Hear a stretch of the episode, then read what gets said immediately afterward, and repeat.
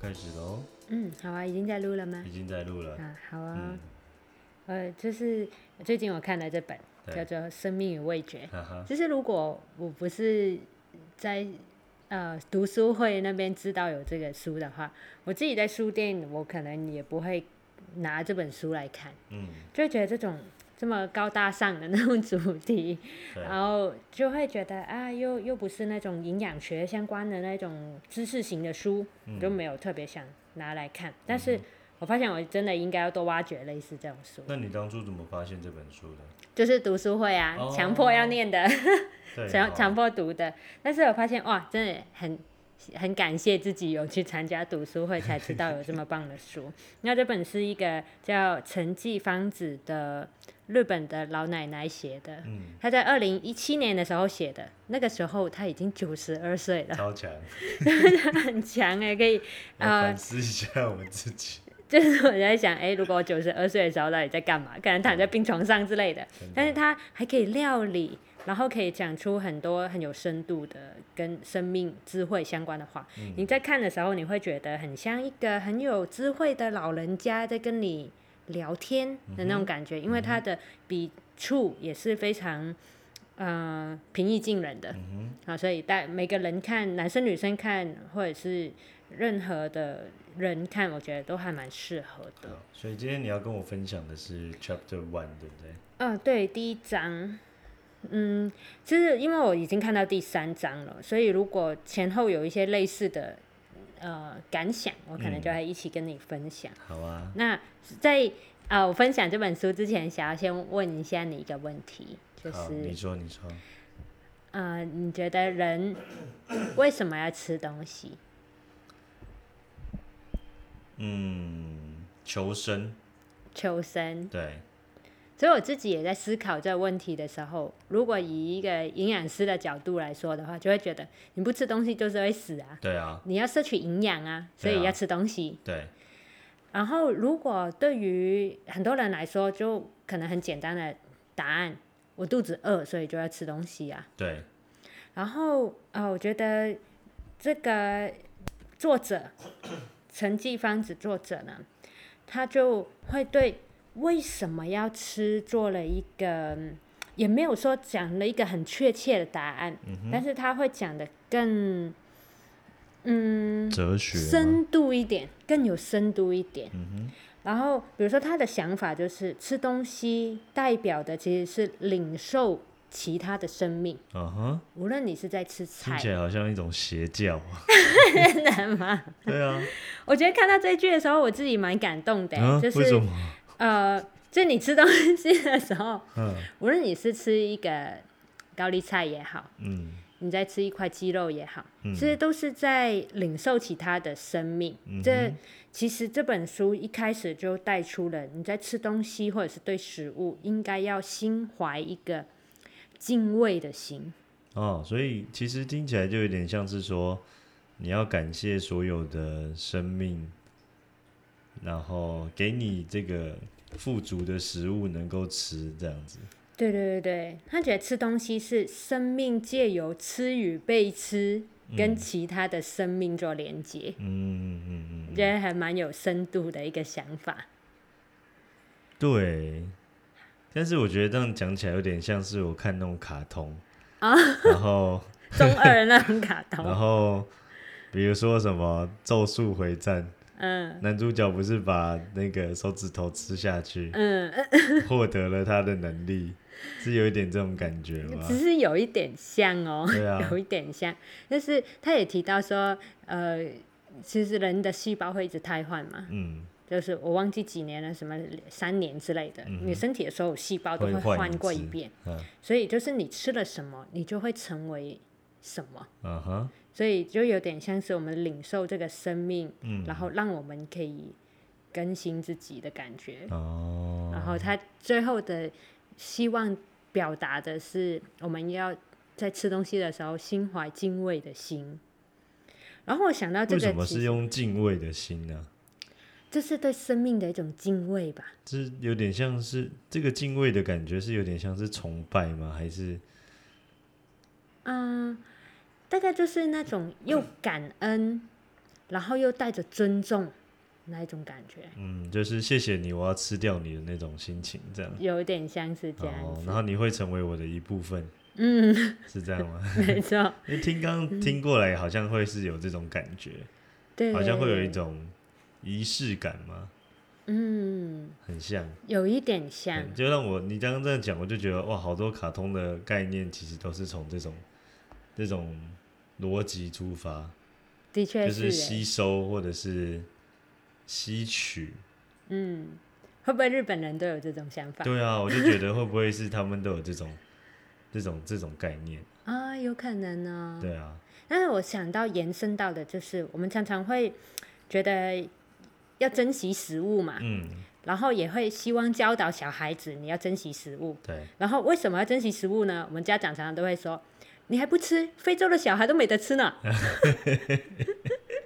但是我会觉得，哎，我们珍惜食物，这也不应该是因为那种对非洲小孩的愧疚感啊，而是呃，应该是对食物的那个敬畏跟感恩的心。嗯，所以我们要珍惜食物。嗯，而，自己延伸想到的是这一个，哦，你这样就让我想到，我有时候都会尽量让我自己在表达的时候用正面的说法嗯。去说这件事情，嗯。而不是重复，因为说不要浪费就好像是一种负面的说法，嗯。就是你我已经先假定了你会浪费，啊，而不是我去鼓励你去拿，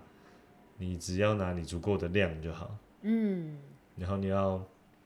这样听起来就会更想更想多想更多的方向，就会是觉得，那我要让你知道你需要的是什么，嗯。然后让你要更了解你自己，你才会知道你需要的是什么嘛。嗯，这感觉是一个很庞大的主题，因为你要了解你自己，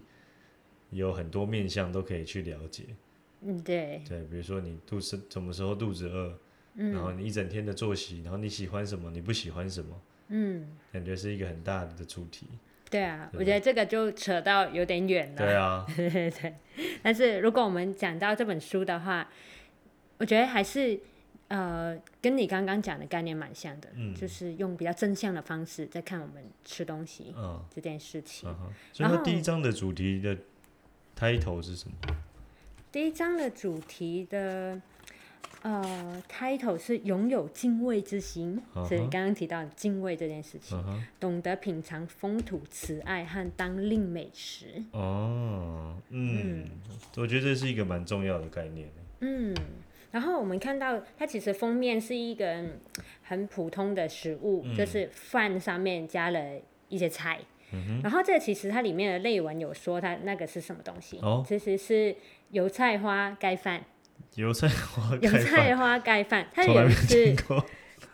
这有一次他的外甥子去找他，嗯然后他外甥子是城市人嘛，就是年轻的现代在城市里面生活的小伙子，工作、上班族，嗯然后只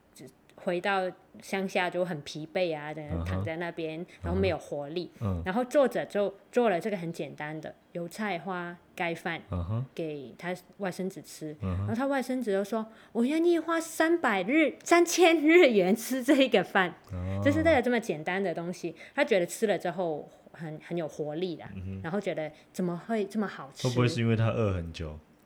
我在想，有可能是就是吃习惯了重口味嘛，哦，所以就会吃到食物的原味，嗯。就哇，怎么会这么好吃？嗯。这么简单的东西可以这么好吃？嗯我觉得我们有也有曾经有过这种感动，就是我们平时都吃的很重口味，对，但是我们去日本吃到那种在一个一个格子里面那种很简单的一个菜，就觉得哇，怎么会这么好吃？怎么嗯通常这南瓜那么好怀？石料理，对不对？呃，对对对对，对我们那时候去吃神户那边吃那个牛排，虽然牛排也很好吃，但是它旁边的那些配菜更好吃。就觉得哇，怎么那南瓜可以弄得单这么好吃？简单的煎一煎。对对对对嗯我，记得我们去清景泽的时候，也有在那个湖边，嗯那个湖边有一个，我不知道你记不记得，就是有一个自助餐厅。诶啊，饭店里面的，对，饭店里面好像不是自助餐，我们是不是在吃早餐而已啊？好像是好像是早餐，哎、对，好像是早餐。嗯对，然后就是一些超级清淡的东西放在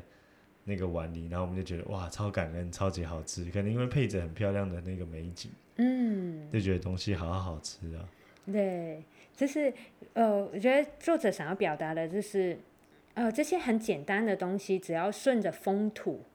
就是当季你拿得到的这个食材，嗯，然后那个食物本身其实是会有一些能量跟那些营养素，是你所不知道，但是你的身体需要的。嗯，然后他就说哦，因为他外生子啊，在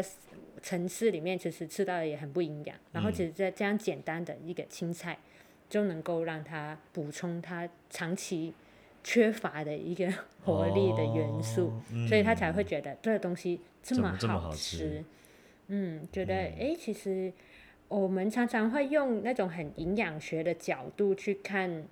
食物，嗯，就会觉得啊，要分析这个东西有什么营养啊，还有什么 B 群啊什么的。然后呃，作者其实也没有提到很多营养的概念，但是他做的料理都很简单，嗯哼，然后用这种比如香菇汤、嗯哼，糙米汤、什么油菜花盖饭，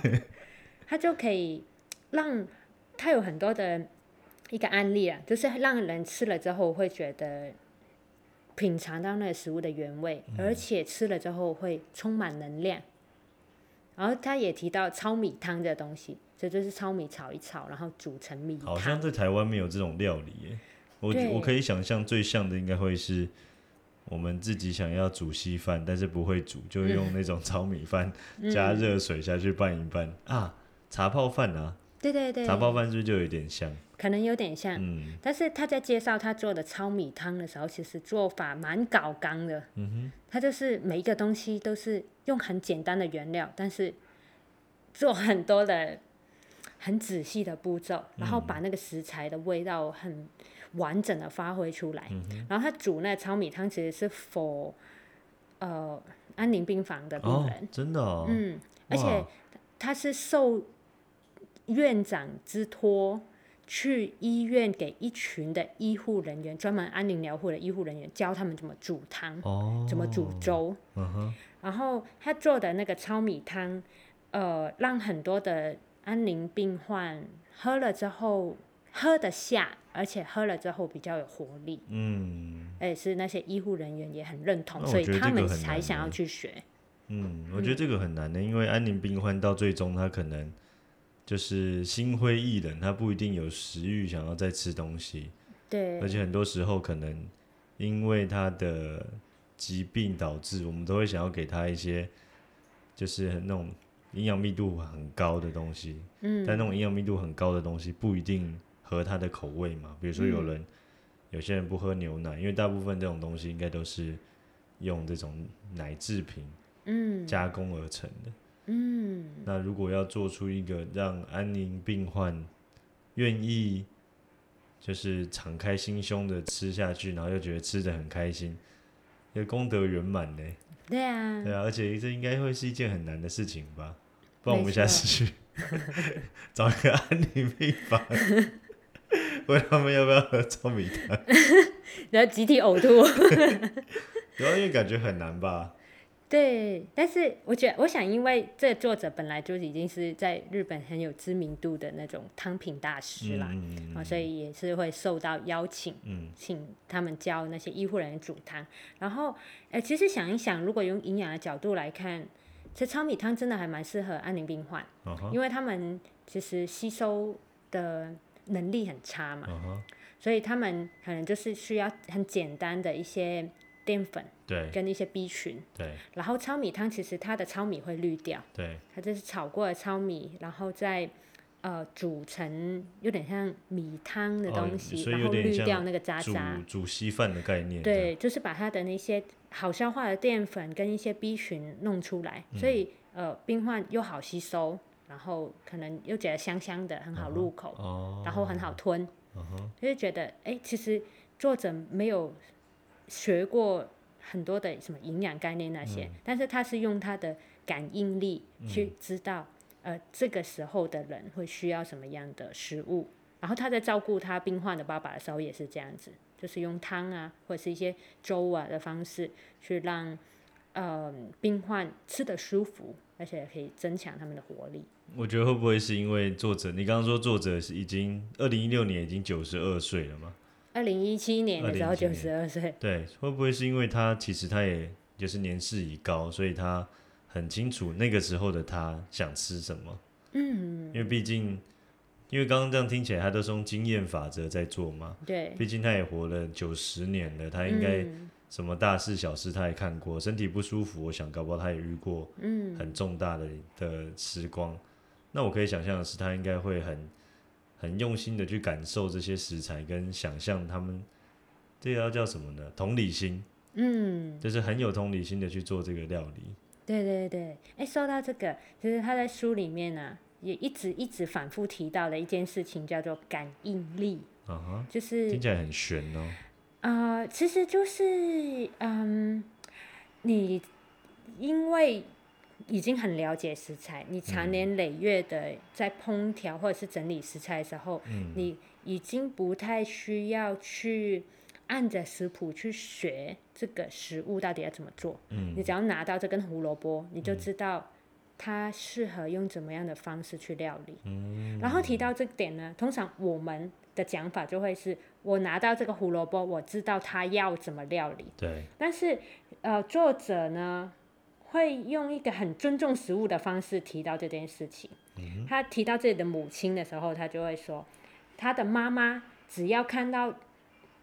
这个蔬菜，马上就知道蔬菜希望被以怎么样的方式料理。嗯 就是会以蔬菜的角度，对，然后他后面还有提到，呃，比较后面的，嗯他就会说，呃，就算是蔬菜，也不希望一直被触摸或者是被粗暴的对待。听起来好色，色色的蔬菜，好坏。就是他会很温柔的对待这些食物，就是把这个胡萝卜看成是一个生命，嗯。所以是我觉得还蛮呃特别的一个讲法。嗯就是你在看书的时候，处处都会看到他对于这些食物的尊重，嗯然后所以也是因为这样子，他会更能够好像是听得到那个蔬菜怎么煮嗯，会更好吃。对，我觉得就很像是我刚刚讲到那个，他好像很有同理心的那种概念，嗯就会觉得他，我觉得是这样啦，就有点像是，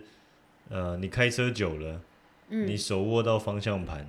嗯，你就大概知道这台车要怎么开，因为每一个车子都有它自己的配置嘛，各种不同嗯的配置。我觉得蔬菜应该也是类似这样，就是你用心的料理一个食材，料理久了，嗯。你上手的时候就会知道哦，这个食材的软硬度如何，然后嗯，现在是不是它的当季时时节，你大大概心里就会因为你很有经验，所以你就知道它要怎么被料理，嗯，或者是能最呈现它好吃的那一面，不一定是原味嘛，就是可以嗯。呈现它好吃的那一面来，做这个料理。我想到这个感应力，就会想到，比如说奶奶，嗯。或者是我看我爸妈煮菜的时候，嗯就是他们都不用特别量，就知道要加多少盐巴就会好吃。嗯嗯嗯嗯，就是他们不会去量，说我需要加两克还是三克的盐巴，他们甚至用手这样一抓就知道，对。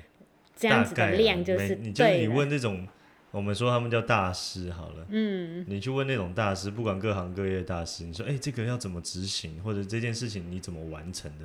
很多时候你都会听到，呃，大概就这样啊，嗯，就是他们也很难把他们的经验变成一种规格化，或者是做什么标准菜单，嗯，都很难，都很难，就是因为那就是生根在他身体里面的的能量，对，他就是学习这么久啊，嗯，这就是作者说的感应力，所以他这个感应力，我一第一时间听起来好像很悬，嗯，但我觉得这样讨论久，应该就是因为他很有经验，他是这一方面的大师。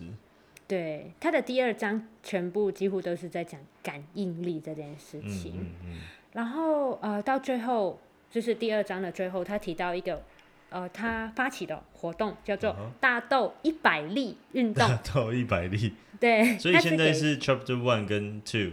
对对对都在这里面。对对对。好，按 Chapter One 一开始是他提到要敬畏食物嘛，嗯那 Chapter Two 他讲的就是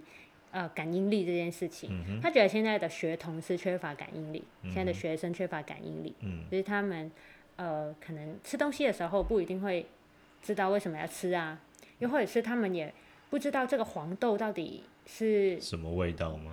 毛豆到底怎么来的，豆腐到底是不是原本就是长这个样子，嗯就是没有那个感应力，所以他发起这个大豆一百粒运动。这边这边我想插个话，就是我、嗯我觉得如果是乘我刚刚上面的这些逻辑下来，嗯。就是这些学童本来就也还没有这些时间嘛，嗯，没有这些时间跟经验去学这些食材或食物。嗯。那我刚刚有突然有一个画面闪过，是说，就是大家越来越少知道，嗯，好用那个老师的说法，还感应力好了。嗯，就我自己来说，我的想象是，我在吃饭的时候，因为三 C 产品实在太盛行了，嗯。所以我很有可能，不管是眼睛在看平板，或者手拿着手机在滑，嗯。我在吃的时候，我根本就会忽略那个食材的味道，我没有办法去品尝它的食材的好吃在哪里，我只知道我在吃东西，然后甚至可能连我有没有吃饱，我可能都很容易忽略，嗯。有可能是手机放下盛汤的时候，我才发现，哎、其实我已经很饱了，嗯，但是过程中我吃了什么，我完全不知道，就是忽略了自己的感应力了。嗯对对对，对自己身体的感应力，没错，这也是现在的人，都市人嘛，就是都会缺乏的一件事情。应该不止啦，全世界的人应该都是，现在手机谁没有？对啊，对啊，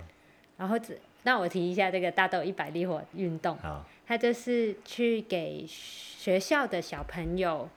呃，通常是日本的校园都蛮大的，所以他们会有自己的田嘛，嗯然后就是让学童在他们的田里面撒一百粒大黄豆，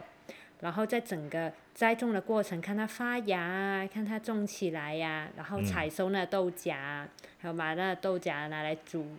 烹调啊，嗯，就是希望透过这个过程，其实有点像我们说的食欲啦，哦，食物教育，嗯。然后让学童培养感应力。嗯。嗯，对，我觉得就是因为我们现在可能也离食材很远，嗯。尤其这个我觉得就是尤其是都市的，嗯。就是你看我们生活周边都已经快要没有植物了，嗯，何况是这些食材，对，对啊，所以或许现在小朋友啊，爸爸妈妈很流行带小朋友去农场玩，嗯。或者去体验什么是种稻，这件事情这么盛行，可能就是因为我们离这些植物越来越遥远，嗯。嗯，然后多少会有爸妈可能打从心里觉得哪里怪怪的，但是说不出来，嗯。但可能就是因为这个原因，就是想要，